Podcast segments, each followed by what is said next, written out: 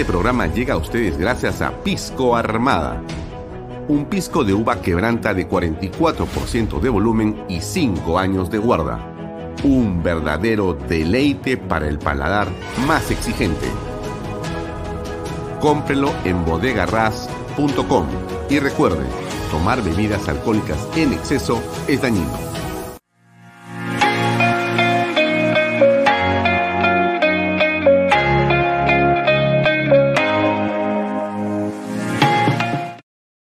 Cumple el sueño de tu casa propia en las Lomas de Yura. Paga desde 935 soles mensuales, con todos los servicios. Agua potable, luz eléctrica, pistas y veredas. Comunícate por WhatsApp con una de nuestras asesoras o visita nuestra página web gprperú.com. Tu familia e inversión cómodas y seguras en las lomas de Yura. ¿Qué tal amigos? Muy buenas tardes, gracias por acompañarnos. Bienvenidos a una nueva edición de Vaya Talks por eh, Canal B, el canal del Bicentenario. Vamos directamente con el tema que nos importa y por eso invitamos al eh, doctor eh, Javier González Solaechea. Es un politólogo, pero además es un hombre con mucha experiencia en las relaciones internacionales en el análisis de eh, las fuerzas y de los eh, intereses y de las políticas eh, más allá de las fronteras. y por eso la pregunta que tiene la entrevista es cómo deben manejarse las relaciones en el caso del Perú. Hay que ser firmes y esto a propósito de lo que ha ocurrido hace tan solo unas horas con esta definición que ha hecho la Comisión de Relaciones Exteriores, que ha aprobado una moción declarando persona no grata a Gustavo Petro, presidente de Colombia. ¿Qué dijo Petro? A ver, escuchemos por favor para ponerle el contexto exacto. Acaban los 30 segundos o 40 segundos de eh, la opinión del presidente colombiano sobre el Perú y sobre la Policía Nacional. Escuchemos por favor. Contra su propio pueblo rompiendo la Convención Americana de Derechos Humanos. La Convención Americana de Derechos Humanos no se aplica solo a gobiernos de izquierda. Doble moral el que hace eso. Se aplica a todos los gobiernos y esa es nuestra postura. Todos los gobiernos de América Latina que firmaron ese tratado, incluido además el gobierno de los Estados Unidos, deben aplicar la Convención Americana de los Derechos Humanos y hacerla aplicar allí donde se... Hmm. Bueno, ha llamado efectivamente nazis a la Policía Nacional del Perú.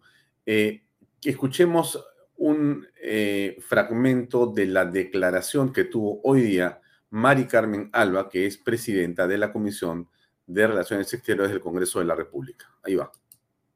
Les iba a comentar eh, además de rechazar esas declaraciones, estamos declarando persona no grata al presidente Petro y estamos exhortando y solicitando a la Cancillería eh, para que haga lo mismo y además eh, exhortando al Ministerio de Interior y a Migraciones para que vean la posibilidad que no lo dejen ingresar al país por lo menos que deba pedir disculpas, deba de, tener una relación directa eh, con la Cancillería. Estamos hablando ya de cortar las relaciones diplomáticas. No, esto no es cortar las relaciones diplomáticas, son distintas etapas.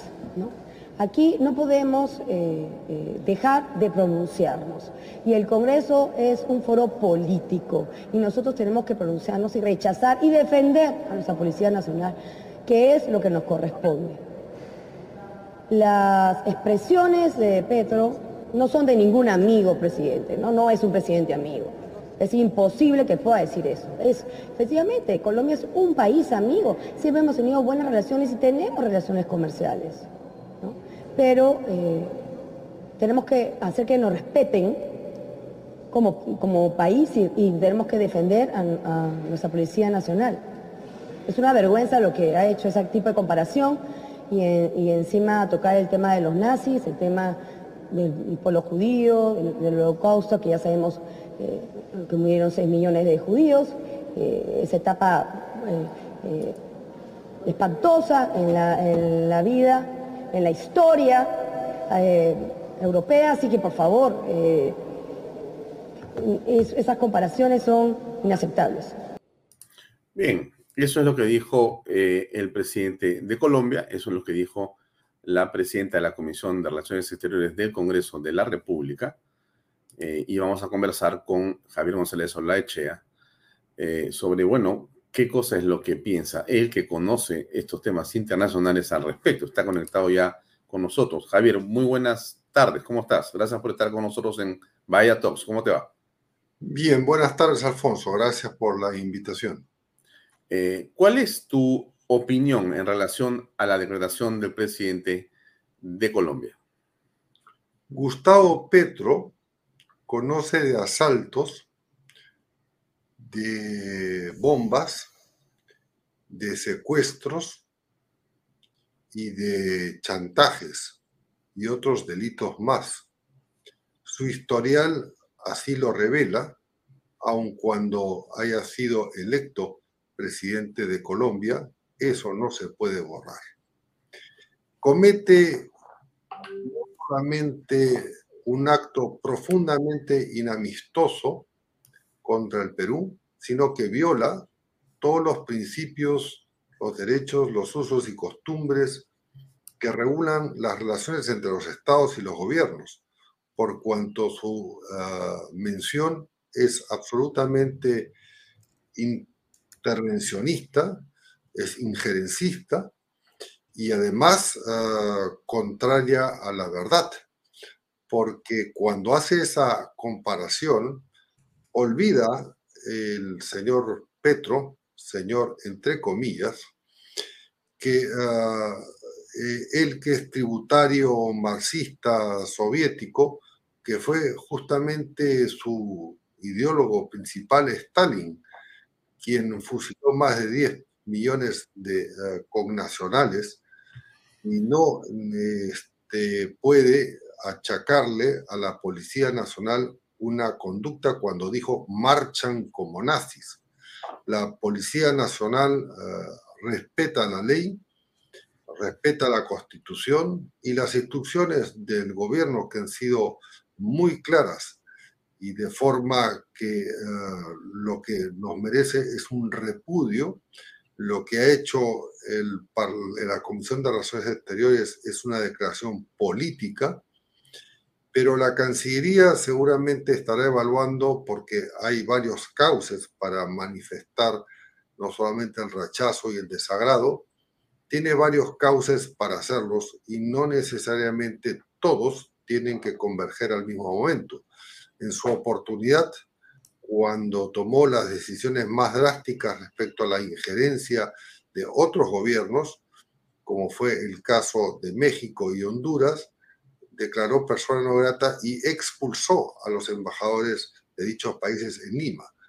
Eh, no podría realmente declarar persona no grata a alguien que no vive en el Perú técnicamente, pero es uh, evidente que va a responder eh, la Cancillería, si no lo hace la Presidenta de la República, pero yo no, yo no recomendaría eh, que la Presidente Boluarte se rebaje, esa es la palabra, se rebaje al lenguaje y tenga como interlocutor a alguien que ha delinquido más de 45 años en su país y ha violado todos los derechos humanos que hoy invoca incluso asaltando físicamente, asaltando el Parlamento colombiano hace muchos años y secuestrando gente. Eh, además, es un presidente, Javier, que tiene una aprobación que viene en caída libre desde hace varios meses. O sea, el señor Petro, como eh, digamos ocurre por lo general con los regímenes populistas, aparece con una determinada aprobación, pero tan pronto llegan al poder y se establecen, la gente más temprano que tarde comienza a reconocer cuál es la entraña y básicamente eh, la incapacidad para gobernar de ciertos regímenes. En el caso del presidente Petro, eh, la caída en las encuestas es realmente muy pronunciada. Ya vemos que eh, su, digamos, popularidad prácticamente ha desaparecido y ya en las calles existe un descontento clarísimo. ¿Tú sabes del caso? ¿Sabes del tema? Y he leído las encuestas, Alfonso, pero sin embargo, yo eh, recurriría a una expresión que se le atribuye a este pensador francés Pascal. Por más que 50.000 personas digan una imbecilidad, esta no deja de ser imbecilidad. con esto me refiero a que si eh, Gustavo Petro tuviera 70% de aceptación eh, con encuestas falsas o no, como son las, las venezolanas, las nicaragüenses y demás, esto no le daría ninguna legitimidad para que pueda intrometerse eh, en los asuntos internos del Perú. Además, falseando, es decir, diciendo cosas que no son ciertas, porque eh, en otras oportunidades en la CELAC eh, tuvo expresiones muy duras, así como en la OEA el delegado argentino. Colombia prácticamente ha desconocido lo que se ha producido el 7 de diciembre aquí, que es un intento fallido de golpe de Estado, eh, producto del cual el reo Castillo incurrió en una de las causales de vacancia, que es impedir el funcionamiento del Congreso, además que dispuso, y no se le hizo caso felizmente, la intervención del Poder Judicial de la Fiscalía de la Nación y eh, declara a favor de los derechos humanos del señor este, Castillo. Yo me pregunto, eh, en el caso de Colombia, ¿por qué no se eh, eh, pronuncia el señor, entre comillas, señor Petro, por la cantidad de empresarios que están siendo hostigados por su gobierno, que también protege la Convención Americana de Derechos Humanos, por los activistas de la libertad de prensa, que ya comienzan a ser acosados en su país.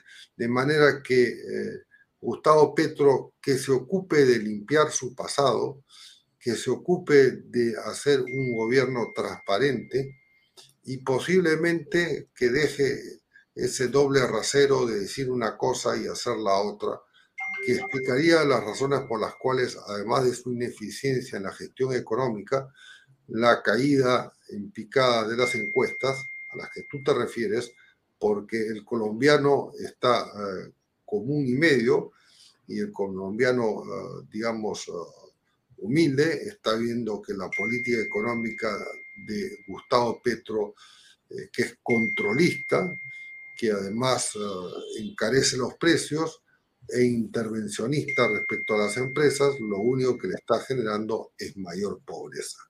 De manera que eh, Petro no es ningún interlocutor eh, para responder al más alto nivel. Y, por cierto, eh, la Cancillería peruana sabe perfectamente cómo tratar estos asuntos y actúa normalmente por diversos canales, no necesariamente públicos. Hay formas para por así decirlo, contrarrestar esta campaña que, dicho ese paso, este, forma parte de una orquestación. Los cinco países que nos rodean, Ecuador, Colombia, Brasil, Bolivia y Chile, están bajo el eje Moscú, La Habana, Caracas con financiamiento iraní. De manera que no hay que sorprendernos, más bien hay que eh, dar un paso adelante para contar la verdad como es y para hacernos respetar en tanto que somos un país soberano y que tomamos nuestras propias decisiones. Y los ciudadanos fiscalizamos a las autoridades y ellas nos rinden cuenta. Mm.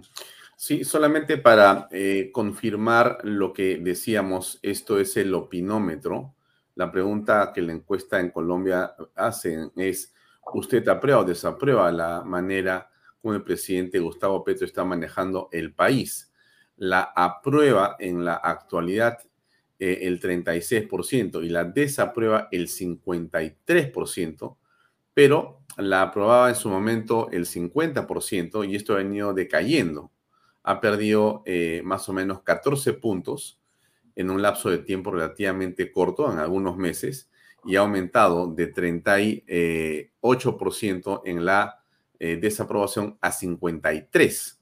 O sea, en realidad hay una tendencia clara a la caída y una tendencia clara a la subida en la desaprobación. Estos son los números de Petro, el presidente que eh, tiene más bien intereses ideológicos en eh, el foro de Sao Paulo, que tiene eh, intereses ideológicos en el grupo de Puebla y que más bien parece aquí aupado junto con el gobierno de Cuba, de Venezuela, de Nicaragua, de Bolivia, de Argentina e inclusive de Chile. ¿Te parece a ti esto, Javier, o es una exageración?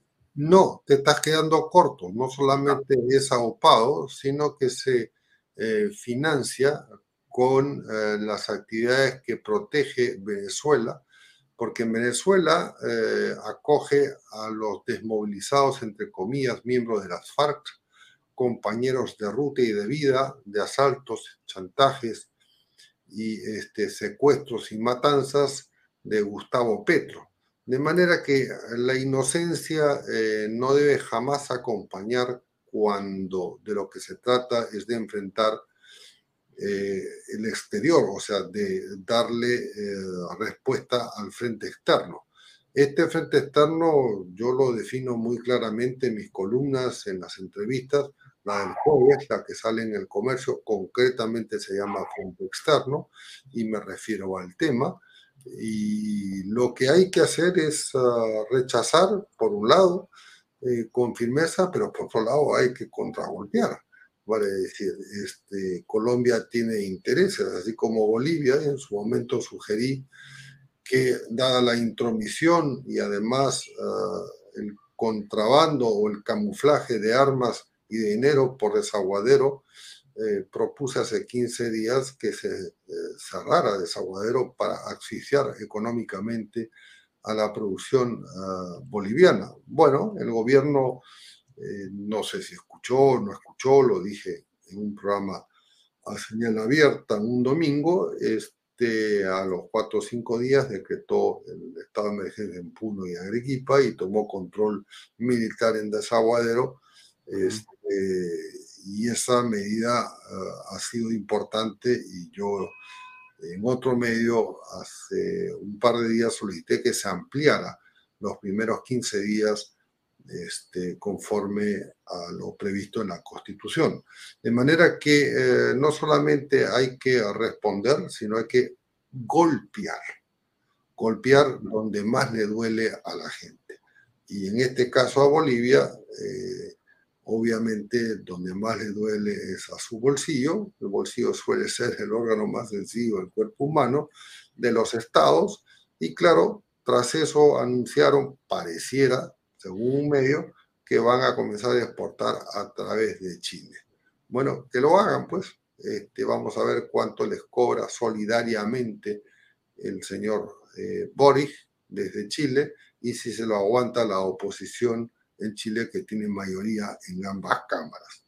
Decir, este, esto es una orquestación y nosotros tenemos que buscar aliados incluso dentro de los países que orquestadamente eh, pretenden no solamente ah, desintegrarnos políticamente, una implosión, sino también eh, el acceso a nuestros recursos naturales, ¿no? Este, el Runa Sur no es otra cosa que una voluntad expansionista con ah, la eh, pretensión de, hacerse de las riquezas que tenemos en ambos lados de la frontera.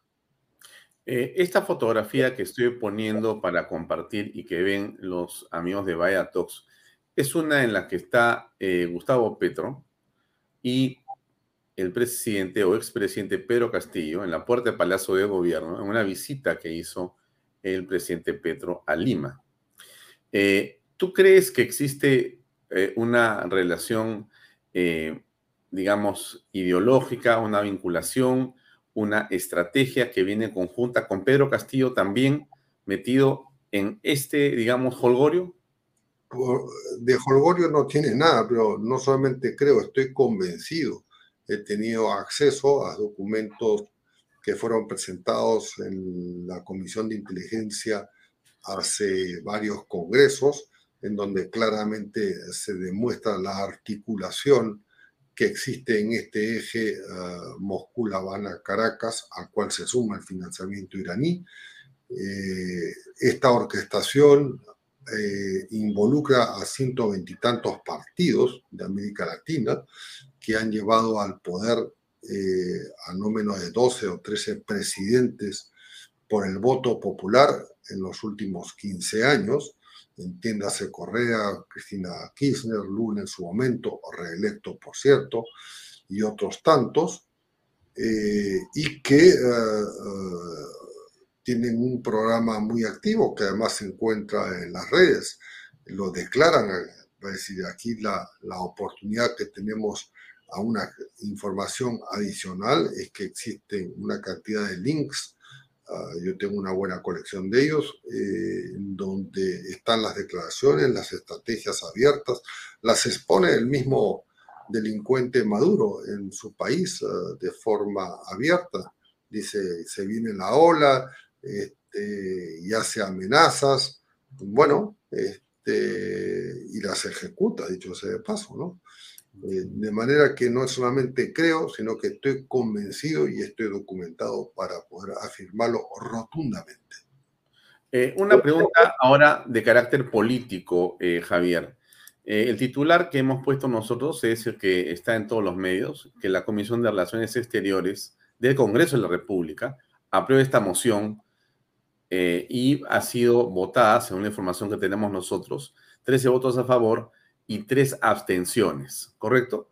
Eh, además, eh, lo que se ha hecho es que eh, declara persona no grata y lo que se está haciendo es que el Ministerio de Relaciones Exteriores se le solicita al interior y a Cancillería realicen las gestiones para garantizar que Gustavo Petro no ingrese al territorio nacional. Bien, ¿te parece a ti que está jugando el Congreso con el Ejecutivo en pared frente a Petro, ¿eso qué opinión te merece?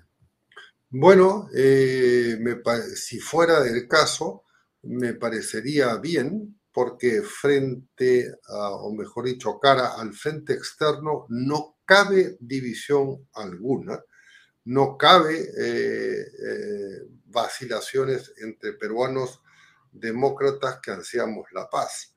está, como dicen en, algunos militares, no sé si es un lema o no, cuando eh, atacan al país y a los intereses permanentes, en estos casos los intereses territoriales y la integridad territorial, todo está permitido menos abstenerse. De manera que eh, si hubiera una conjunción, acuerdo, este, un diálogo entre el Parlamento y el Poder Ejecutivo, eh, en buena hora. Ahora, eh, hay que resaltar también que ah, la Presidenta de la República el día de ayer ha sido ah, martes, no hoy es martes, sí, el día de ayer, lunes, absolutamente enfática, dura, eh, rechazando a, los terroristas, a los caídos, a los siete policías que son héroes de la Policía Nacional, hermanos nuestros, en defensa del orden y de la paz, de manera que eh, frente a esta orquestación no cabe división alguna. Eh, yo sé que hay ah, algunos ah, amigos, colegas, en fin, este, internacionalistas o politólogos, en mi caso yo soy doctor en ciencias políticas, este, que tratan de eh, exigirle más fuerzas o, más decisión al gobierno. El gobierno está actuando de manera selectiva eh, para no, eh, digamos, eh, irradiar una presencia militar en todo el país, pero sabemos, quienes nos informamos, que hay constantemente una suerte de campaña de desactivación de los bloqueos, de la violencia, ya han sido identificados los violentistas y los terroristas este, por la Policía Nacional, así lo declaró el jefe de la DIRCOTE en otro medio hace un par de días, una buena cantidad de ellos. Este, algunos han sido ya eh, detenidos en la región del sur, de manera que eh, frente a quienes pretenden hacerse de nuestras libertades y de nuestras riquezas, el rechazo debe ser unánime, debe ser eh, cerrado y sin ninguna posibilidad de, eh, vamos a decir, de mezquindad respecto a lo que está haciendo, eh, en este caso, Torre Para ir cerrando, una breve comentario sobre tu invitado, que va a estar el próximo jueves a las 5 de la tarde en Disrupción. Tu programa aquí en Canal B, él es Daniel Funes de Rioja, va a hablar sobre las dificultades empresariales en un contexto adverso. Bueno, preséntanos por favor quién es Daniel Funes. Daniel Funes de Rioja es un personaje, es argentino, doctor de Derecho, académico. Digo que es un personaje porque durante 14 años presidió todas las CONFIEPs del mundo, en la OIT, que es un organismo tripartito, donde están todas las CGTs del mundo, todos los gobiernos y todas las CONFIEPs. 14 años presidió la voz empresarial en el mundo. Ha integrado el G20, ha sido presidente de eh, la eh, Organización Internacional de los Empleadores. Tiene una enorme experiencia en el diálogo social. Es un ferviente eh, defensor del diálogo dentro de los cauces de la ley y la constitución. Y cuando tuvo que defender a muchos empresarios este, encadenados en sus libertades, confiscados en sus empresas en Venezuela, eh, siendo Chávez presidente antes que se muriera y se lo llevara el diablo, este, Daniel Funes de Rioja eh, tuvo un papel muy importante, incluso también en Colombia, en el Perú, en Argentina, ni qué decir, durante el Kirchnerato, esto es el gobierno de Néstor Kirchner sucedido por la señora, la señora Kirchner, eh, que todavía goza de impunidad en Argentina, de manera que eh, es un personaje mundial. Eh, hoy, si se lo menciona a cualquier sindicato en el mundo o a cualquier organización, Sociedad Nacional de Industrias o CONFIEP en el mundo, conocen perfectamente el recorrido, la talla y la vigencia de Daniel Funes de Rioja, que nos va a acompañar pasado mañana este, en entrevista, porque Disrupción tiene por vocación este programa ah, nuevo en, en, tu canal, en el canal B, el canal Bicentenario, entrevistar a peruanos o a extranjeros que abordando, en este caso, la problemática de las empresas en un contexto adverso, puedan ofrecer soluciones, pautas y demás. Y estoy seguro que así lo va a hacer. Daniel lo conozco hace veintitantos años. Este, y con él, eh, bueno, se logró lo que no se había logrado en el mundo entero, el primer acuerdo de trabajo de diálogo decente tripartito, que yo auspicié en su momento, discúlpame la, la, mención, como director de la OIT, él representando a los empresarios argentinos, la CGT argentina, la histórica CGT y el ministro de Trabajo por, cuerpo, por cuenta del gobierno. Fue el único acuerdo tripartito que seguimos con una metodología que fuimos construyendo al andar y que sirvió como modelo global, ¿eh? Eh, como modelo global de lo que se llamó entonces un acuerdo del país por el trabajo decente con eh, la voluntad de todas las partes de generar empleo formal, protegido y, como se llamó entonces, empleo decente, en las mejores condiciones. La Argentina, y eso lo logramos porque, entre otras cosas, Daniel era un gran, eh, digamos, creyente y practicante del diálogo. Sin su concurso no se hubieran logrado grandes cosas eh, eh, en la Organización Internacional del Trabajo porque la votación de las bancadas gremiales, empresariales y gremiales sindicales son 25 y 25%, los gobiernos tienen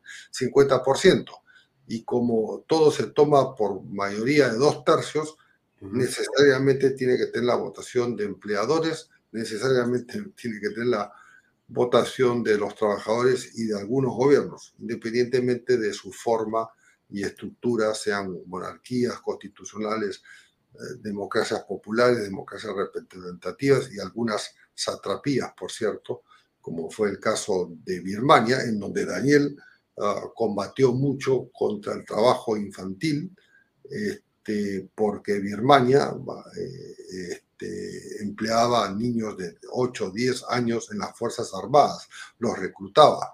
Y eh, en los veintitantos años que él estuvo y que coincidimos más o menos en las fechas, logramos eh, eh, que Birmania,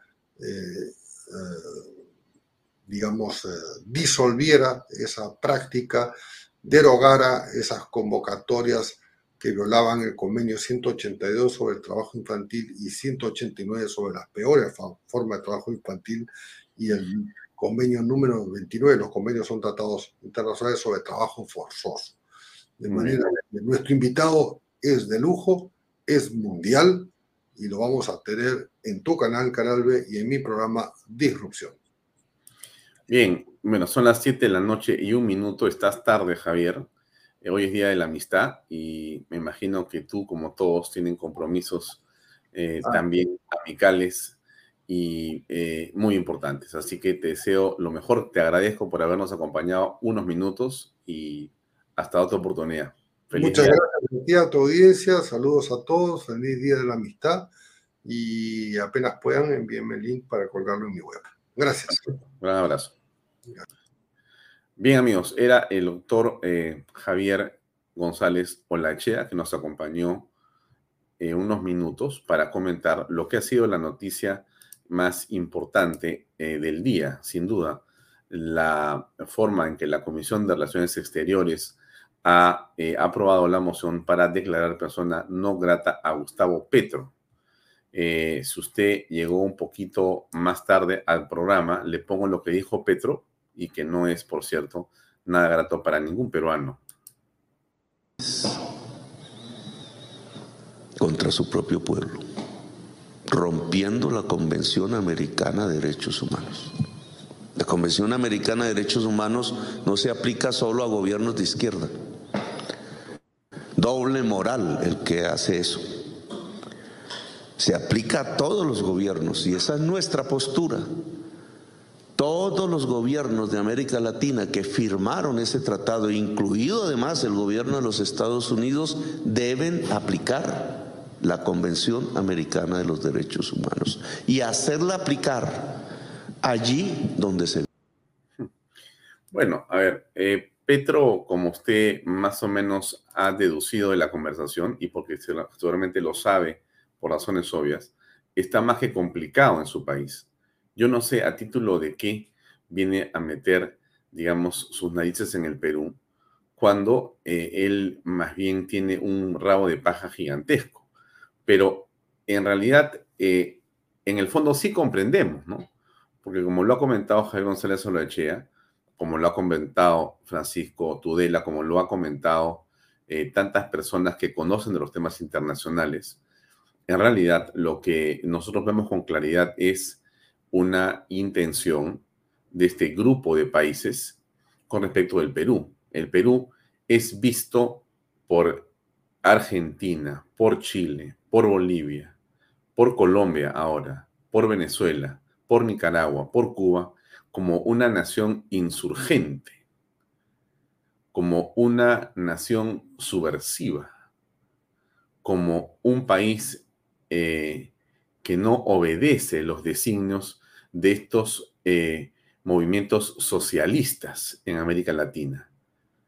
Quieren someter al Perú, pretenden que nosotros seamos otro país más satélite de ese socialismo del siglo XXI, que solamente sabe producir pobreza, atraso e injusticia al máximo nivel y que solamente sirve para que se enriquezcan sus oligarquías y se enriquezcan los gobernantes de turno. La casta, ¿no es cierto?, que gobiernan los países es multimillonaria. Ingresan, digamos, entre comillas, eh, pobres, no entran pobres porque ya entran bastante, digamos, eh, eh, digamos, bastante rociados de dinero por las campañas, pero pero lo que sí ocurre es que en el gobierno se hacen multimillonarios, ellos, sus familias y sus amigos. Entonces, eso es en realidad lo que defiende el señor Petro al final de cuentas. Es el statu quo de la corrupción, el statu quo de ese movimiento de social confusión latinoamericano que lo que busca es acallar la libertad, acallar eh, la confianza y destruir básicamente las democracias como lo han hecho. Ahí están los ejemplos clarísimos en los países que les he mostrado, unos más que otros, en unas disfrazadas, en otras simplemente inexistentes, porque nadie me va a decir que en Cuba, Nicaragua o en Venezuela existe libertad de expresión o libertad o democracia. En los demás países es básicamente un barajo todavía. Y entonces estos países lo que están buscando es eh, hacer que el Perú se someta. Y el Perú es una excepción es realmente el insurgente, porque no acepta el designio de estos social confusos y se sostiene, se mantiene, se defiende de una manera realmente pertinaz, en un estilo que es heroico y gracias, por cierto, lo voy a decir con toda claridad, a la derecha, al conservadurismo, al pensamiento de la familia que existe en la mayoría de hogares peruanos y en la mayoría de peruanos claramente. Así que somos un país de derecha. Somos un país donde sí creo más bien que la derecha se ha olvidado de lo que es y en algunos casos se avergüenza. Y me voy a referir nuevamente no a la derecha mercantilista, no a la derecha de los oligopolios o de los monopolios, no a la derecha que lo que hace en el mercado es destruirlo, abusar de las personas, esa derecha bajo ninguna circunstancia, y sí a la derecha social, a la derecha solidaria, a la derecha que sabe eh, trabajar en función de la trascendencia del hombre, de la familia. Esa derecha, que es la derecha de la libertad, la derecha de la inversión, del trabajo, de la creatividad, del emprendimiento, la derecha que en el Perú siempre ha tenido un espacio. Hemos vivido países, y hemos, vivido, perdón, hemos vivido gobiernos, hemos vivido regímenes socialistas y comunistas como el de Velasco Alvarado. Un régimen militar funesto, funesto, donde no solamente había eh, una oligarquía militar gobernante, que sí eh, vivía como rey, ¿no es cierto? Como reyesuelos, toda esa fuerza armada gobernante en el gobierno militar eran verdaderamente una casta vergonzosa, no solamente de incapaces, sino de corruptos, y esto lo digo con conocimiento de causa. Yo he estado eh, como testigo ocular y presencial de este proceso de militarización eh, cuando el gobierno de Velasco decide tomar a través de un golpe de Estado justamente el Ejecutivo, cierra el Congreso, quita la libertad de expresión a los pocos meses. Y ese gobierno, asociado a Cuba de todas las formas, ¿Qué cosa hizo? Destruyó el país, envileció la economía. Eh, lo que hizo fue eh, crear un aparato burocrático y un aparato estatal eh, incapaz, ineficiente, lleno de burocracia y lleno de ineptos, que ha demorado y gracias a Dios se logró desmontarse. No seríamos algo bastante peor que Bolivia en este momento. Entonces, quienes reclaman en Velasco Alvarado al soldado ejemplar o al soldado icónico de las Fuerzas Armadas peruanas, qué pena me dan. Qué pena que no hablen de Bolognesi. Y obviamente, si algo icónico hay en el Perú es la figura de Grau, el hombre que decía con claridad que solamente había un caudillo y que era la Constitución. Entonces hay que poner las cosas claras, amigos. Y si usted conoce de esto que le digo yo, porque estoy seguro que lo conoce, pues no lo olvide y repítalo. Porque aquí existe una serie de personajes que quieren reivindicar el Velascato. Quieren traer al presente las barbaridades de la reforma agraria en el Perú, diciendo que ese fue un momento glorioso donde se acabó con eh, eh, la manera como el, eh, digamos, Gamonal vivía de la pobreza del campesino. Babas, mentiras. Sirvió para robarse las tierras de las personas, jamás pagárselas y al final liquidar todo lo que fue la, digamos, agricultura en el país. ¿O usted cree que durante el gobierno militar, tanto el de Velasco como el de Morales Bermúdez, que en paz descansen, eh, hubo algún tipo de, digamos, eh, beneficio o algún tipo de avance o algún tipo de modernidad o modernización. Cero, cero sobre cero.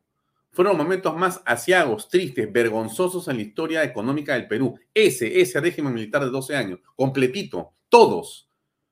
Porque no fue que Morales Bermúdez vino a salvar el Velascato, todo fue realmente un desastre para el país.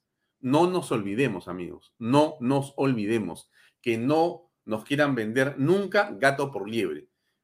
Y me apena mucho que están militares, a los cuales respeto sobremanera, que tengan esa figura, la de Velasco, como un ícono a reivindicar, cuando desde mi punto de vista, políticamente, fue una vergüenza para el país. Lo digo con todas sus letras, una vergüenza para el país. Bien, eh, y retrocedemos muchos años, como dice muy bien Rosario eh. Exactamente. Bien, entonces salimos de este comentario que quería hacer de todas maneras. Em, quiero anunciarles algo interesante. Eh, ustedes siempre están acompañándome en Canal B y yo siempre ando avanzando porque de eso se trata. Este es el logotipo de Incavisión. ¿Qué es Incavisión? Bueno, desde la próxima semana eh, vamos a estar eh, conectados también con Incavisión a través de la señal abierta en Cusco. Incavisión es una, eh, en realidad, red de canales. En Cusco está canal 3.1 de Incavisión, 3.2 de Imperio TV, 3.3 de Certel TV y 3.4 de Las Vegas TV. Nosotros tenemos en el proceso de la firma del convenio para poder transmitir la señal de Canal B por y a través de Incavisión. Como usted sabe, nosotros salimos a través de las redes sociales de Alfonso Baella, de Canal B, las redes eh, amigas como las de Expreso y las de PBO. Y también salimos por Best Cable, Cable Más, Econocable y Yotalan. Y vienen más cables en los próximos meses. Entonces, esto es, de nuestro punto de vista, un paso en la dirección correcta. Quería comentárselo a ustedes, amigos, porque eh, sí, nos ven en Cajamarca, nos ven en eh, Huancavelica, nos ven en, eh, digamos, eh, Chiclayo, nos ven en Trujillo, nos ven en todo el norte, nos ven en el sur, nos ven en el centro, nos ven en diferentes lugares y ahora nos van a ver en Cusco a través también de esta señal Inca Visión. Usted va a ver ahí el horario estelar y mucha programación de Canal B. Hoy día vamos a conversar con uno de sus principales eh, dirigentes y ejecutivos que va a entrar a conversar con nosotros en unos minutos más. Eh, y eso me parece eh, importante. Nosotros estamos embalados, ¿no? es un esfuerzo el que hacemos enorme. Yo agradezco siempre a los auspiciadores que tenemos, a las personas que confían en nosotros. Em, obviamente, siempre requerimos más auspicio. Usted sabe que sostener una planilla de empleados y además avanzar en la innovación, que es en lo que estamos nosotros todo el día dando vueltas, eh, requiere un esfuerzo económico eh, sin duda muy importante. Eh, no obstante, somos un canal virtual y todo lo que está, digamos, en Canal B existe, pero en la nube, lo cual es una ventaja estratégica, porque nosotros podemos producir, dicho sea de paso, donde haya internet. Me explico, ¿no es cierto? O sea, nosotros no tenemos eh, un local que usted pueda clausurar.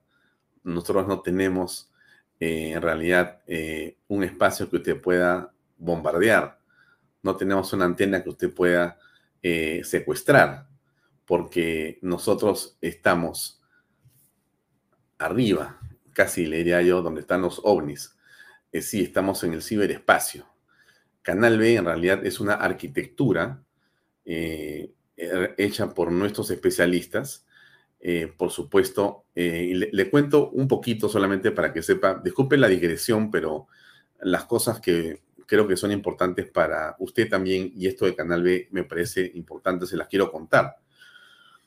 Eh, nosotros comenzamos a pensar en Canal B hace más o menos unos, eh, ¿qué le diré? Pues unos cuatro años, ¿no? O sea, de la pandemia un par de años atrás, pero no encontramos la manera o el camino para poder encontrar qué tecnología era la que podíamos usar. Creíamos en las plataformas de este tipo digitales, pero no teníamos claro cuál era el camino que había que seguir, porque en realidad vivimos como usted y, o sea, trabajando todo el día, y esto era un asunto que yo personalmente tenía en mente porque eh, me estaba molestando sobremanera la manera como las redes sociales censuran la opinión de las personas. Entonces, como me han sucedido a mí varias veces, estaba yo cada día más molesto por eso y decía, no puedo aceptar que las redes sociales, cuya función no es editorial ni, ni de editar, sino son plataformas de difusión, censuren contenidos y se conviertan en editoras.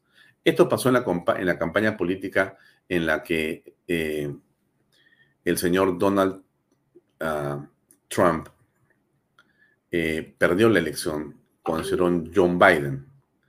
En esa eh, campaña, usted recuerda, en los últimos seis meses, al señor Trump le editaban, o sea, Twitter y Facebook y YouTube opinaban editorialmente sobre el contenido de los tweets del señor Trump y los censuraban. Entonces Trump ya no podía decir lo que quería. Bueno, ese, ese fenómeno eh, le ha ocurrido a usted y a cualquiera de los que genera contenidos nos ha ocurrido lo mismo. ¿Qué significa eso? Que existen poderosos intereses para censurar a quienes creamos contenido. Porque nosotros no somos del establishment. Yo no soy caviar. Yo no estoy en favor del género. Yo no estoy en favor de la Big Pharma. Yo no eh, eh, trabajo para ONGs. A mí no me financia sino las empresas privadas que creen este proyecto. Entonces me gano mis frijoles haciendo un trabajo que tiene que ser más que eficiente, súper eficiente y súper rentable en el sentido de tener los costos más bajos para poder avanzar. Solamente todos los peruanos hemos aprendido lo mismo que yo en el sentido de que ese es el Perú, pues, la máxima eficiencia, el menor costo, costo posible para poder avanzar. ¿Y por qué le digo esto? Porque yo he percibido que no existía libertad. Yo he trabajado en canales de televisión. Ojo, he trabajado en Willax y no lo de Willax, ¿eh? porque Willax ha sido un canal en el que yo decidí salir en su momento y salí por las razones del horario que no me parecía que me querían colocar eh, pero en todo caso, eh, jamás tuve, durante el tiempo que trabajé en Willax, ninguna, eh, digamos, observación, comentario o lo que sea sobre ningún contenido. O sea, Willax no era el tema. Más bien, después fui a Canal 9, de quienes me despedí muy cortésmente después de algunos meses de trabajar ahí. Pero dejamos esa historia para ver lo positivo. Entonces, cuando yo he salido de la televisión, digamos, de cable y, este, y esto, yo he creído que lo que teníamos que hacer, lo que tenía que hacer era hacer un medio. Pero ¿cómo hacer el medio? ¿Cómo hacer el medio? O sea, ¿cómo conseguir hacer un medio que me permita poder hacer las cosas que estamos haciendo aquí y las que vamos a seguir haciendo en los próximos meses? Eso es bien difícil, se lo digo en verdad, es, bien complicado. Claro, yo eh, fundé hace muchos años una agencia de marketing digital y he estado trabajando en esa agencia de marketing digital, pero eh, eso es una cosa y hacer un canal es otra cosa, ¿no es cierto? Entonces, por razones de la vida, eh, un determinado, eh, digamos, cliente, por llamarlo de esta forma, nos vino a buscar para pedirnos que manejáramos las redes sociales de su emprendimiento digital, que era una suerte de canal digital. Al ver la plataforma, que era una plataforma extranjera, eh, comenzamos a interesarnos por el tema, por supuesto, no por eh, eh, digamos, los ingresos que nos podía dar hacer ese trabajo de redes sociales, sino porque queríamos ver cómo era esa plataforma.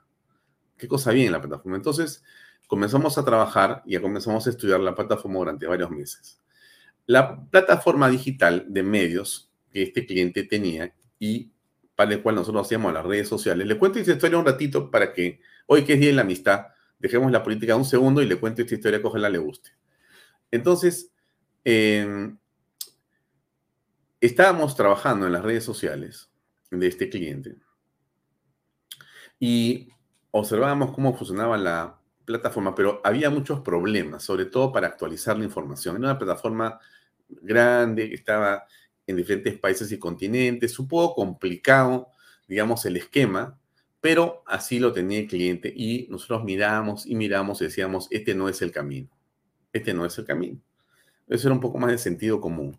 Comenzamos a mirar el tema de plataformas y le dije al cliente, mira, yo te voy a hacer una plataforma, le dije. Me lancé un poco así, digamos, a la aventura. Yo te puedo hacer una plataforma eh, y yo te voy a dar el servicio que te da eh, esta empresa que te has contratado, pero con una salvedad. Yo voy a hacer un canal propio tan pronto pueda utilizando este conocimiento. Ahora vas a tenerlo tú, me pagas un fee por la plataforma, pero después yo voy a hacer mi propio canal. Ya, perfecto. Bueno, al cliente no le fue muy bien, ¿no? Y digamos, eso quedó de lado. Y yo me dediqué a pensar en Canal B, ya, digamos, enfocado plenamente en la plataforma, que es básicamente un software, ¿no? Que permite que estemos haciendo un montón de cosas que ahora le voy a enseñar. Entonces, em, dije, bueno, ¿cómo hago para saber si estoy en algo o estoy en nada. Entonces, eh, tuve la idea de poder ingresar al MIT, a Massachusetts Institute of Technology, en Boston, ¿no es cierto? Massachusetts, para eh, estudiar una especialización en eh, plataformas. En plataformas, por supuesto. y empecé a estudiar, ¿no es cierto? Mientras estaba estudiando, ¿no es cierto? La tesis para poder graduarme en esta especialización, por supuesto que fue Canal B, ¿no? O sea, yo eh, presenté Canal B, este, les expliqué lo que quería hacer y finalmente eh, logré la aprobación y me dieron mi título eh, de transformación digital y, plataformas digitales em, en el MIT y mi, mi trabajo de graduación fue Canal B. Entonces, con esa certificación, Correcto, o sea, con esa, digamos, seguridad de que había hecho algo eh, que no estaba tan mal, entonces tuve más ánimo para lanzar Canal B. Y entonces la programación, la arquitectura, eh, le hicieron los técnicos con los que trabajamos hace años y que son de primer nivel aquí en el Perú, y logramos perfeccionar este trabajo. Finalmente logramos hacer Canal B. Entonces, ¿por qué le decía que esto es algo eh, propio? Bueno, porque es un trabajo hecho eh, por peruanos eh, y que lo que permite es que tengamos un repositorio que tiene un servidor que no puede ser tocado por las ínfulas, ni por los deseos, ni por la censura de estos dueños de la verdad de las redes sociales. O sea, me pueden censurar en un Facebook, en un YouTube, pero no pueden censurar canal B. Por eso cuando usted ve esta señal por Canal B, esta señal que usted ve, si la ve por Canal B a través de la aplicación o a través de la página canalb.p, esta señal es eh, uncensored, es incensurable, no la pueden tocar, porque nosotros nos hemos preocupado de buscar los servidores en el mundo, que son bastante caros, para poder tener la señal en streaming en directo. Entonces, hemos logrado hacer esto que eh, bypasea. Eh, yo uso las redes sociales para poder conectarme, ustedes se han dado cuenta, pero no dependo de las redes sociales, ¿correcto? O sea, yo no vivo por las redes sociales, ni me arrodillo en las redes sociales, porque no es mi política arrodillarme con nadie, y menos con estas personas que creo yo que lo que buscan es editar contenidos. Nosotros no editamos contenidos, nosotros tenemos libertad eh, el señor Juan, eh, Javier González Olechea tiene un programa en, este, este, este canal. El señor eh, Pepe Pardo, el señor Pepe Mato, la señora Diana Seminario, eh, el señor Francesco y la señora Daniela Ravelo, Vincenzo Ferrecho, perdón, y, la señorita Daniela Ravelo tiene un programa que se llama En la Mira, que acaba de estar ahorita, o que sí, en tela de juicio, hace unos minutos acá, y viene después de la repetición a las 8. Y todos tienen programas, ¿no es cierto? En ningún caso nosotros eh, tenemos que hacer nada con el contenido que ellos hacen. O sea, aquí no hay ninguna censura. Nadie les dice o a quién entrevistan o qué es lo que dicen o cómo, a qué hora o por qué. No existe la censura. Juan Claudio Lechín tiene un programa acá eh, los días viernes en la tarde. Eh, y eso es de absoluta responsabilidad de cada uno. Yo no le pregunto cómo van a hacer ni qué van a decir. No existe una línea editorial en el canal B que a la que tengan que suscribirse las personas. No. Eh, lo que sí hacemos nosotros es creer en ciertas cosas. Obviamente, usted ve mi contenido, el de, el de mi programa, y seguramente si aprecia los contenidos de las otras personas va a encontrar una línea más o menos coherente. ¿Con qué es coherente?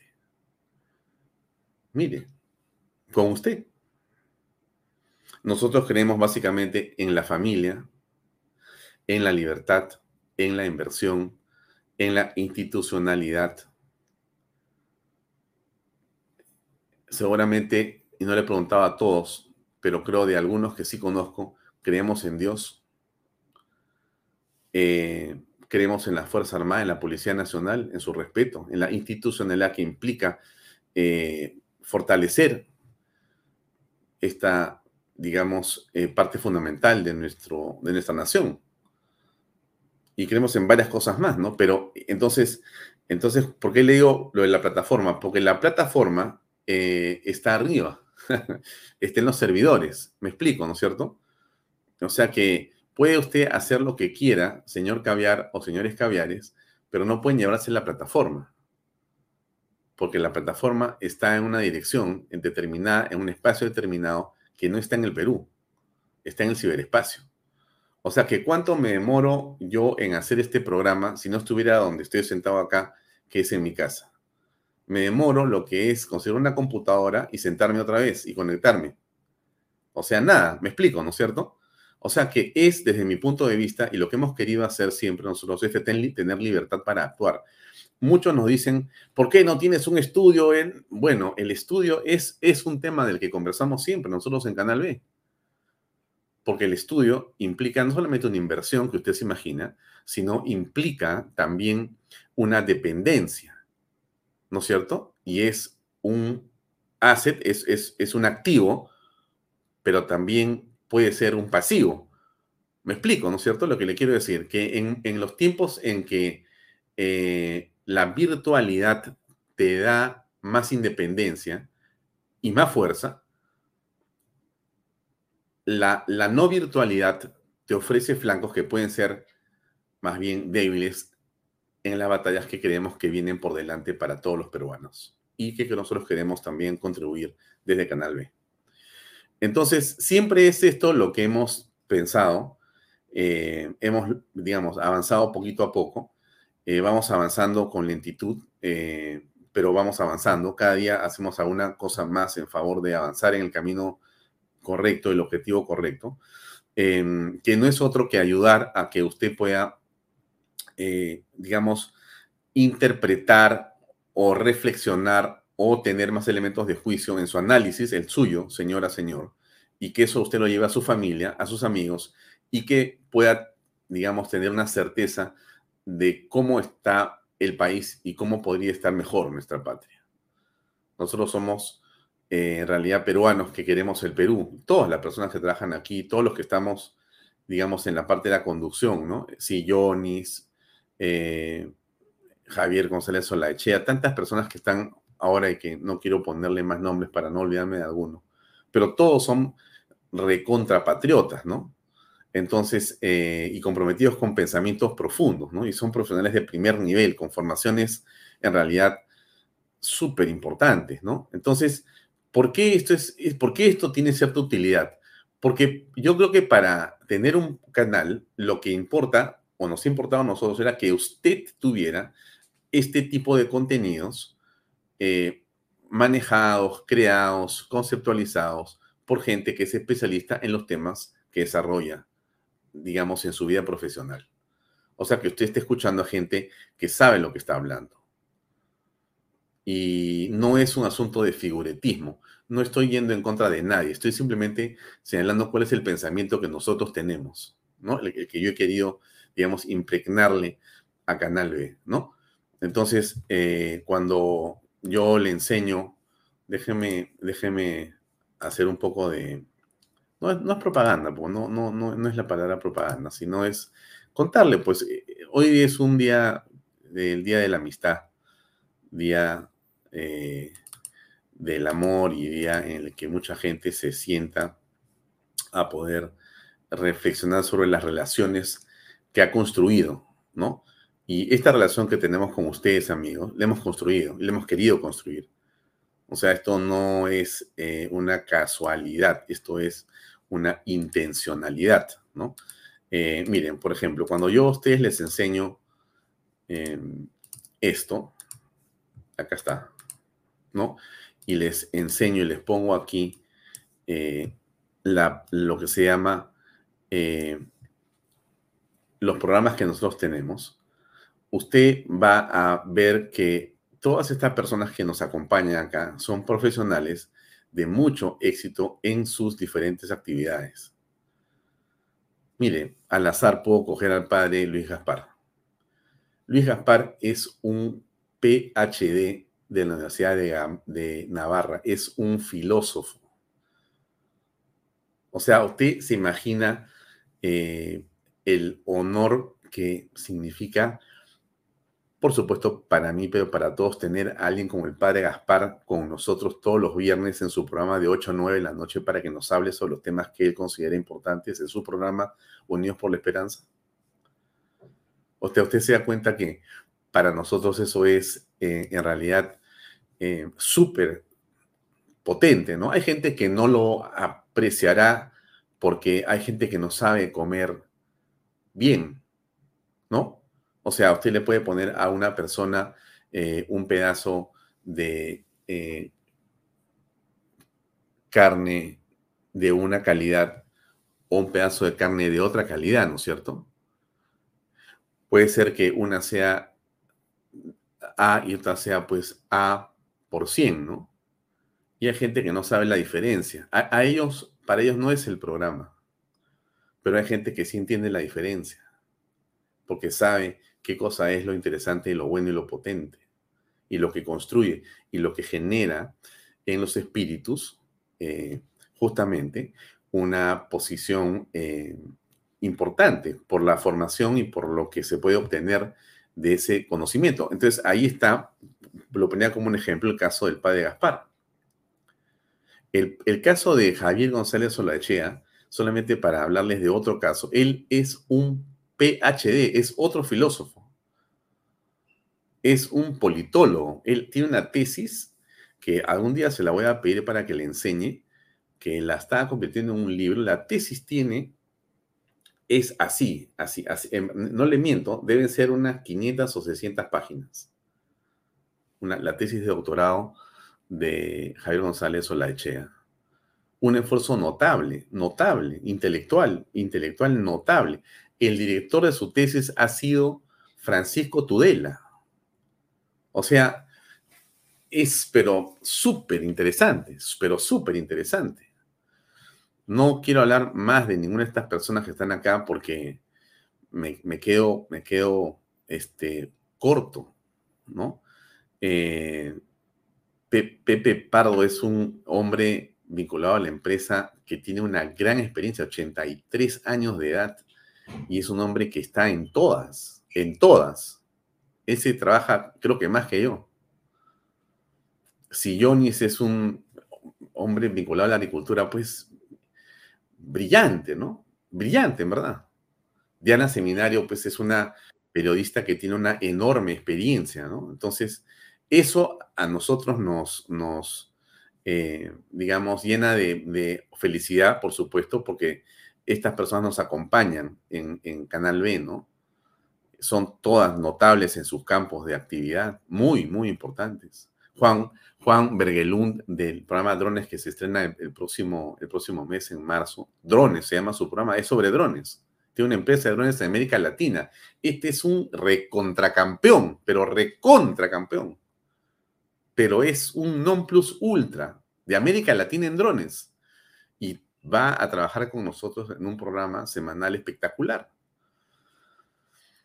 Y así podría hablarles de, todos los demás, ¿no? De todo. Todos son realmente eh, personas muy comprometidas en sus trabajos, con sus familias y con lo que hacen. Y yo poco a poco les he ido convenciendo de que estén presentes aquí en Canal B. Entonces, y esto es para usted, pues, ¿no? Porque esto finalmente termina siendo algo que uno, que uno hace eh, básicamente eh, para la gente que nos ve, para usted que nos ve. Eso es lo que a mí me llena realmente de muchísima alegría. Este, creo que he hablado demasiado para variar. A veces uno se entusiasma, pues no, no debe, hablar, debe hablar tanto, pero no quería dejar de decirle esto que estamos haciendo en Canal B, que estamos haciendo eh, a través de los convenios que logramos suscribir con diferentes medios de comunicación en todo el Perú, que yo espero, que es el gran sueño, que tenemos para comenzar, eh, terminar muy pronto en señal abierta en Lima y después comenzar a tener convenios eh, para difundir los contenidos en América Latina y en otras partes del mundo. Eh, vamos a llegar a muchos lugares. Y usted es fundamental, porque usted me ayudó muchísimo. Ustedes, amigos que nos siguen, usted dirá, pero ¿cómo si yo solamente lo miro? Bueno, le digo que usted hace mucho todas las noches por acompañarnos en esta catarsis, ¿no? Entonces, em, bien, está, creo que Tito amarra con nosotros. Tito, ya te veo, pero veo solamente la parte, ya estás casi listo.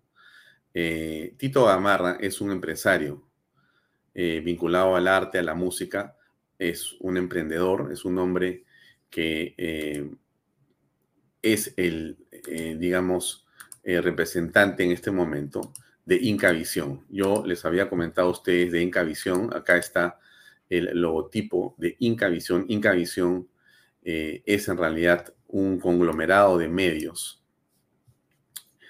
en Cusco, ¿no? Eh, tienen señal abierta, está el 3.1 de Incavisión, el 3.2 de Imperio, el 3.3 de Certel, el 3.4 de Las Vegas, TV, y todo eso es parte de Incavisión. Y eh, estamos en la suscripción de un eh, convenio para difundir Canal B a través de la señal abierta en Cusco.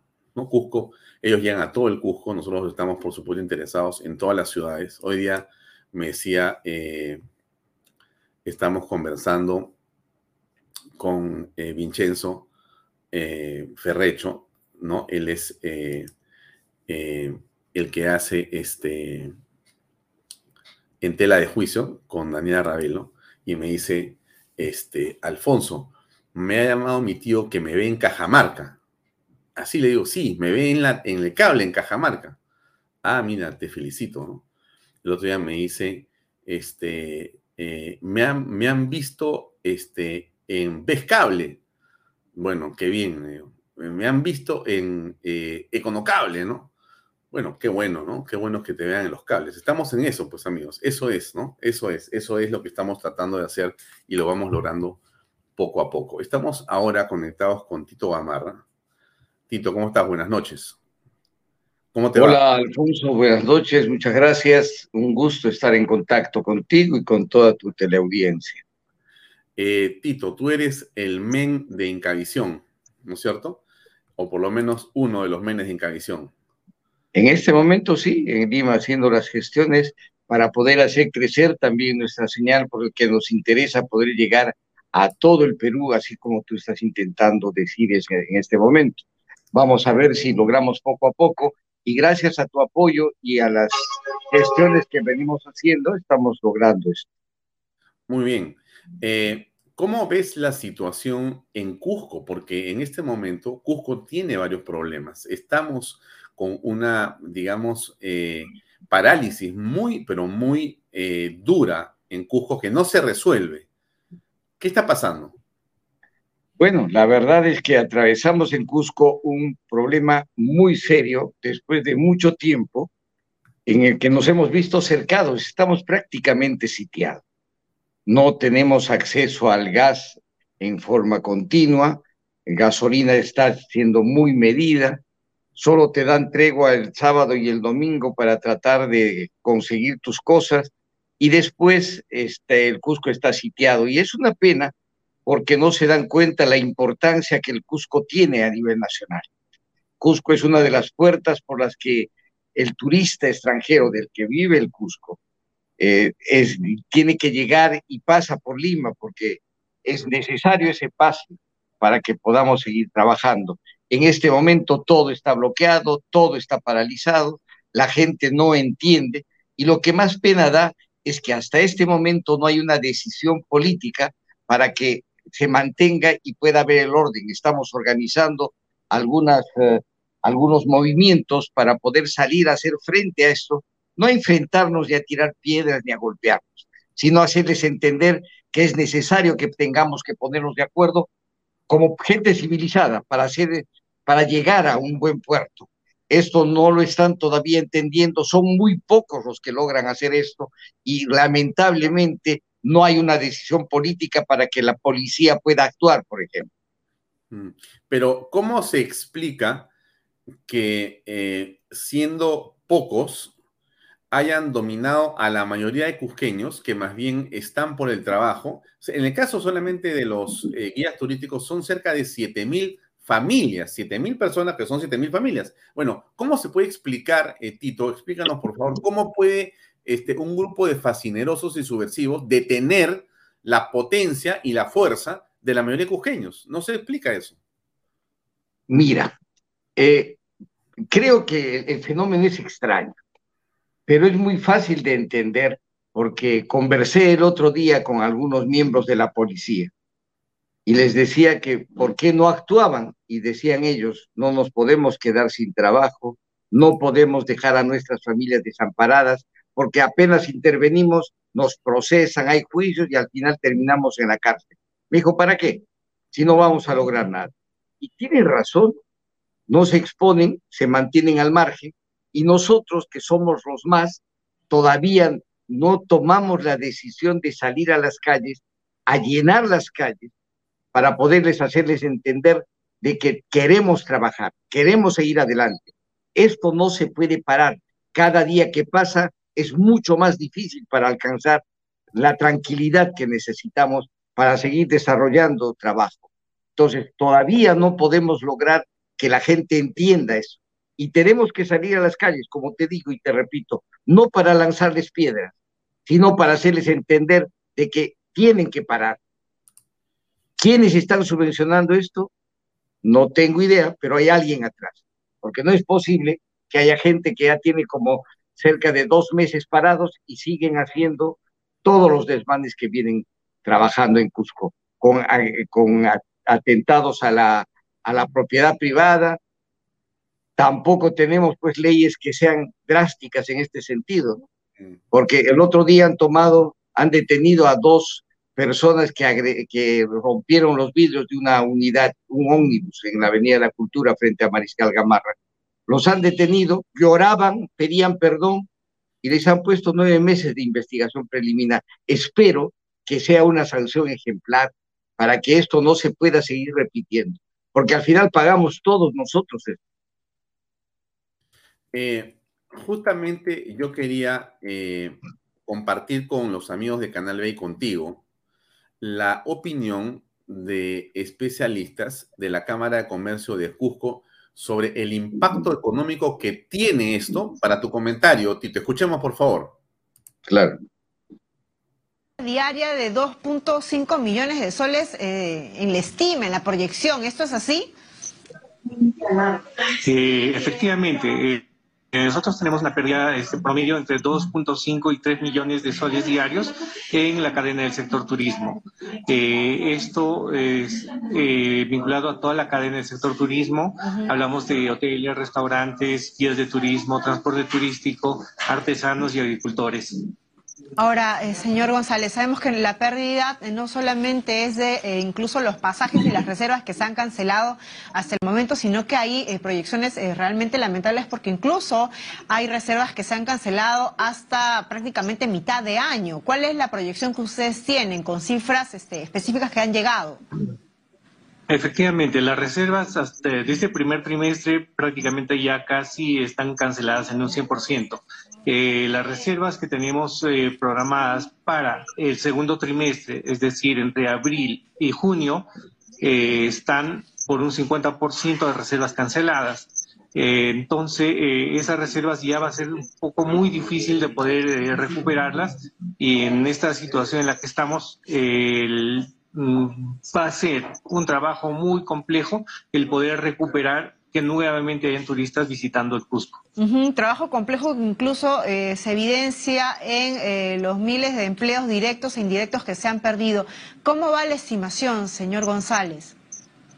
Eh, bien, respecto al, empleo al, el directo e indirecto, aproximadamente tenemos ya un promedio de 60 mil familias que han sido afectadas por estas eh, paralizaciones y movilizaciones que han ido perjudicando el desarrollo económico de la región. Hablamos de estas 60 mil familias vinculadas a lo que es sector turismo, comercio y algunos empleos que a la fecha este, han paralizado sus actividades. Bien, ¿qué opinas de esto, Tito? Es totalmente cierto. El gran problema es que no se quieren dar cuenta del impacto. Y el otro día que hablábamos contigo, cuando Cusco está afectado, el país se afecta en lo que es el turismo, porque las, las reservas se van cancelando. Hace poco hablaba con el gerente financiero del Marriott y me dice que han caído sus reservas en cerca del 90%. Mm. Eso es tremendo, porque es una cadena hotelera sumamente importante. Entonces, recuperar lo que está pasando en Cusco no solamente es decir, mañana ya no van a haber bloqueos, se solucionó todo. No, el gran problema es recuperar nuevamente la confianza para que el turista pueda venir a Cusco, pueda disfrutar de las maravillas que tenemos. Recuerdo hace mucho tiempo, y estuvimos en este, en este proceso, iba a llegar Michael Jackson a Perú. Empezamos a preparar el Estadio Nacional el gobierno americano, norteamericano, le dijo a Michael Jackson que no le garantizaba nada y que no viniera. Y no vino. Se perdió una fortuna y volver a ganar la recuperación de esta imagen fue muy fuerte, muy, fue un trabajo arduo que se estaba logrando. Ahora tenemos otro problema con el que estamos atravesando en este momento y recuperar nuevamente la confianza del turista para que pueda venir al Cusco con seguridad, va a ser muy, pero muy difícil. Eso es así. Eso es, aunque no lo quieran hacer, no es que mañana de un plumazo dicen ya, se pacificó, que vengan. Eso no es así. Se tiene que recuperar la confianza y ese es el problema en el que no quieren entender. Cada día que pasa, perdemos confianza y perdemos la posibilidad de que el turista vuelva al Cusco. ¿Quién es el más afectado, estimado Tito Amarra, en Cusco en este momento? Bueno, en este momento estamos afectados todos. Ahora, en la medida que eh, lo que pasa es que ¿qué, engloba el turismo? El turismo tú tienes gente que vende artesanía, que hace movilidad, lo que tú hablabas, los guías turísticos. O sea, es todo una actividad económica que involucra varios sectores y esos varios sectores están siendo absolutamente golpeados, porque ya no tienen cómo seguir viviendo.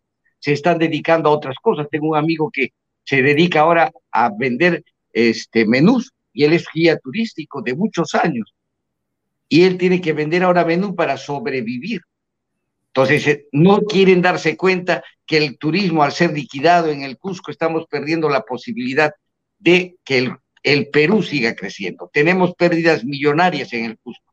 Y si eso sigue pasando y no hay una decisión política para que se pueda sofocar esto, estamos perdidos.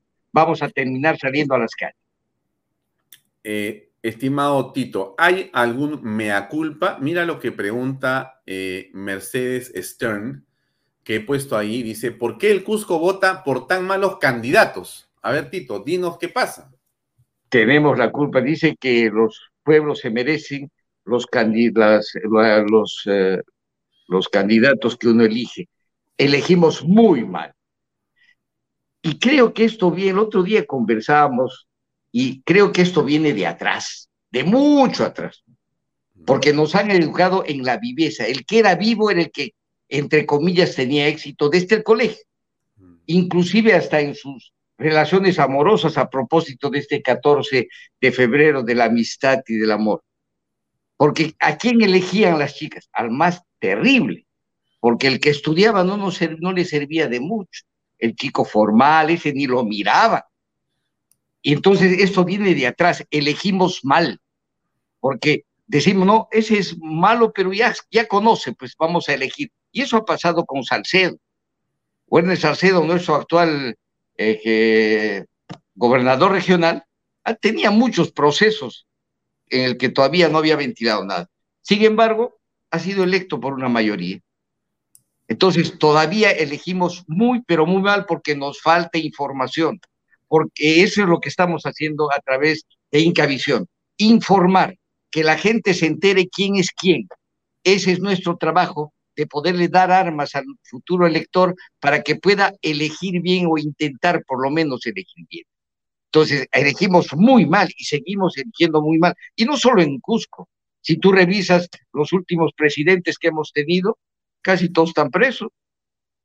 Entonces, elegimos realmente muy mal porque no tenemos una cultura para poder analizar cada una de las cosas. Nos hacemos llevar mucho por el caudillismo, por las cosas que ofrecen que al final no cumplen, pero todavía nos pueden manipular de esa manera y los medios de comunicación juegan un papel sumamente importante en los errores que cometemos. Tito, quizá eh, la coincidencia en que nos encontramos entre Canal B y Incavisión permita construir eh, medios de comunicación y podamos contribuir en el mensaje de otra manera, también en el Cusco, Tito. De repente podemos eh, mejorar justamente eh, la percepción, la reflexión, en realidad, que la gente entienda qué es lo que le conviene en general, ¿no? ¿Crees eso? Claro, yo creo que lo que lo que haces tú a través de tus medios, lo que estamos intentando y trabajamos, aunque tengamos problemas, nos amenazan, corremos riesgo, pero nuestro deber es informar y, e informar con la verdad. Pasamos imágenes reales.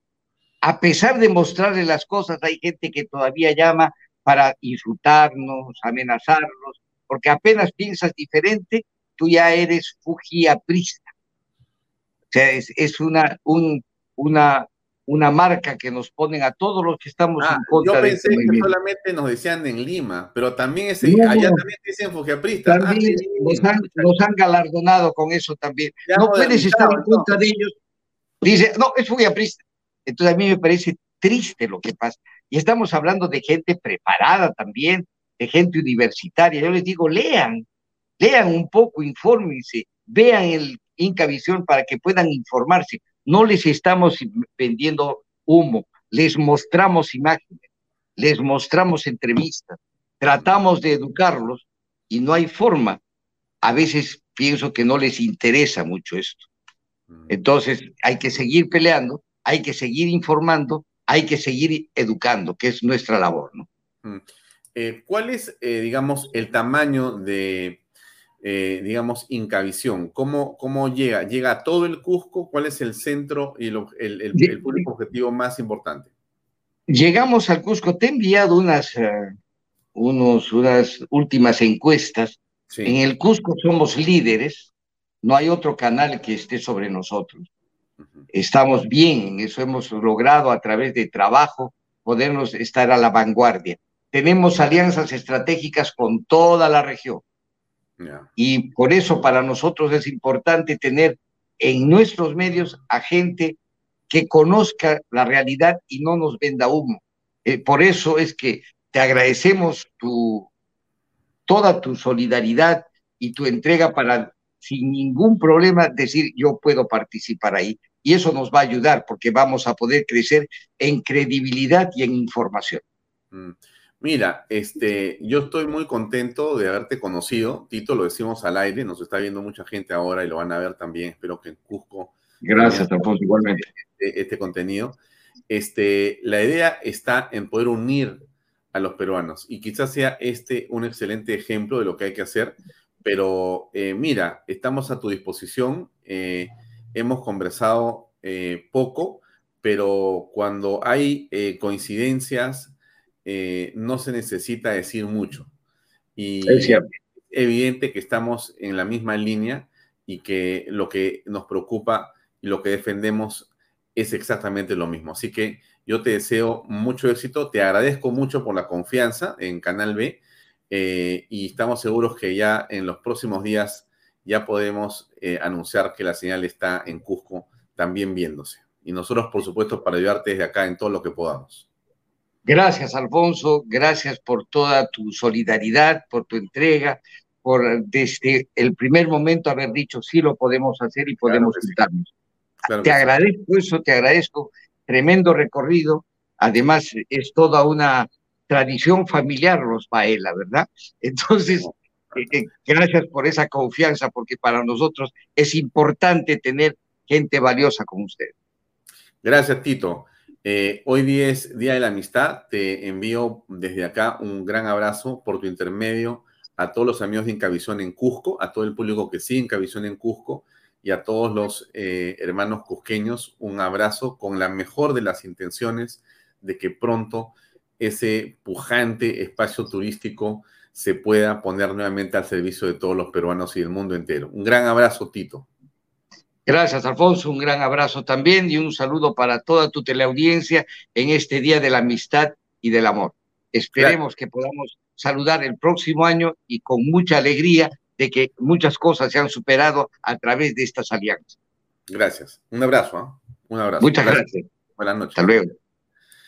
Bien, amigos, era Tito Gamarra. Él es líder de Incavisión que va a transmitir parte del contenido, el contenido de Canal B en los próximos días. Así que eh, estamos muy felices, como ustedes imaginarán, y estamos seguros que esto será también algo que todos podremos disfrutar porque tendremos mucho más contenido de Cusco en Canal B y nosotros podemos también darles mucho contenido nuestro a los cusqueños para que lo puedan ver. Así que todo es un ganar, ganar y sumar, sumar. De eso se trata finalmente en el país. Eh, son las 7.57. Yo también me voy despidiendo. Hoy es Día de la Amistad y del Amor. Eh, haga lo que corresponde y no se guarde ningún comentario, no se guarde ningún te quiero, no se guarde ningún te estimo, ningún te extraño a la gente que usted lo quiera decir. Eh, le deseo desde acá un feliz día de San Valentín a todos los peruanos. Sé que hay mucho sufrimiento, sé que hay mucha preocupación, es la que todos tenemos y sentimos, pero sé también que en el fondo del corazón hay esperanza. Así que esperanza, amigos. Hoy dejemos de lado las preocupaciones y estemos un momento con la gente que más queremos. Un gran abrazo a todos, feliz día de la amistad. Mañana, como siempre, a las seis y media, aquí en Vaya Talks, el canal por Canal B, canal del Bicentenario. Buenas noches. Permiso. Este programa llega a ustedes gracias a Pisco Armada. Un pisco de uva quebranta de 44% de volumen y 5 años de guarda. Un verdadero deleite para el paladar más exigente. Cómprelo en bodegarras.com y recuerde, tomar bebidas alcohólicas en exceso es dañino.